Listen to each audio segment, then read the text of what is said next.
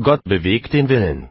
Aber das geschieht nicht, wie jahrhundertelang gelehrt und geglaubt worden ist, so, dass es dann in unserer Entscheidung stünde, dieser Bewegung Gehorsam oder auch Widerstand zu leisten, sondern er bewegt ihn so kräftig, dass er folgen muss. Wenn also Chrysostomus immerzu wiederholt, Gott sieht nur den, der da will, so muss das abgelehnt werden. Denn er gibt damit zu verstehen, Gott strecke uns bloß die Hand entgegen und warte dann ab, ob es uns gefalle, uns von ihm helfen zu lassen. Wir geben zu, dass wohl der noch nicht gefallene Mensch in der Lage war, das eine oder das andere zu wählen. Aber der hat doch gerade durch sein Beispiel gezeigt, wie jämmerlich es um den freien Willen bestellt ist, wenn Gott nicht in uns will und vermag, was sollte da aus uns werden, wenn Gott uns auf jene Weise seine Gnade zuwendete? Ja, wir verdunkeln und verkleinern sie durch unsere Undankbarkeit. Denn der Apostel lehrt ja nicht, die Gnade des guten Willens werde uns dargeboten, wenn wir sie annehmen, sondern, er bringe in uns das Wollen hervor. Und das heißt doch nichts anderes, als dass der Herr durch seinen Geist unser Herz lenkt, leitet und regiert und in ihm als in seinem Besitztum sein Regiment führt. Auch lautet die Verheißung bei Zechil nicht bloß so, Gott werde seinen Auserwählten den neuen Geist dazu geben, dass sie in seinen Geboten wandeln könnten, sondern dass sie tatsächlich darin wandelten. Zechil 11, Verse 19 und folgende und Kapitel 36, Vers 27. Und Jesu Wort, wer es höret von meinem Vater, der kommt zu mir, Johannes Evangelium 6, Vers 45, kann doch auch nur so verstanden werden, dass er damit die durch sich selbst wirksame Gnade lehrt, wie auch Augustin behauptet, von der Prädestination.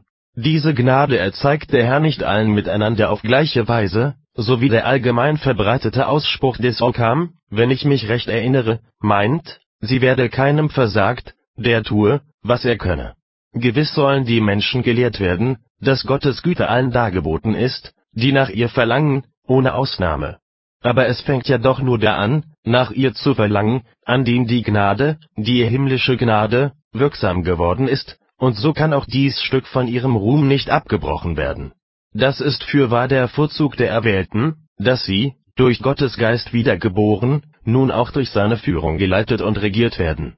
So hat auch Augustin recht, wenn er die verlacht, die sich irgendeinen Anteil am Wollen selber anmaßen, und auch, wenn er anderen widersteht, die da meinen, das, was doch das besondere Zeugnis der gnädigen Erwählung ist, werde unterschiedslos allen zuteil.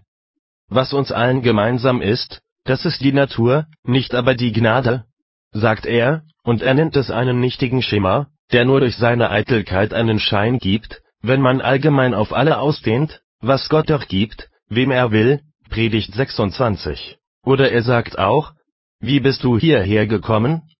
In Glauben. Dann sieh zu, dass du dir nicht einbildest, selbst den Rechten weggefunden zu haben und ihn dadurch wieder verlierst. Oder du sagst, ich bin aus freiem Willen gekommen, aus eigenem Willen bin ich da. Was bläsest du dich auf? Willst du wissen, dass auch das dir verliehen ist? So höre das Wort des Herrn selber, der da sagt, es kann niemand zu mir kommen, es sei denn, dass ihn mein Vater ziehe. Johannes Evangelium 6, Vers 44, Predigt 30. Dass Gott die Herzen der Frommen mit solcher Kraft lenkt, dass sie nun mit einer Neigung folgen, die sich nicht mehr hin und her bewegen lässt, das geht ohne Zweifel klar aus den Worten des Johannes hervor, wer aus Gott geboren ist, der kann nicht sündigen, denn sein Same bleibt in ihm. 1. Johannesbrief 3, Vers 9. Wenn uns also Gott ein Beharren schenkt, das wirksam und beständig ist, so ist damit die unentschiedene Regung, Motus Medius, von der die Sophisten phantasieren, eine Regung also, der man folgen und auch widerstehen könnte, offenbar ausgeschlossen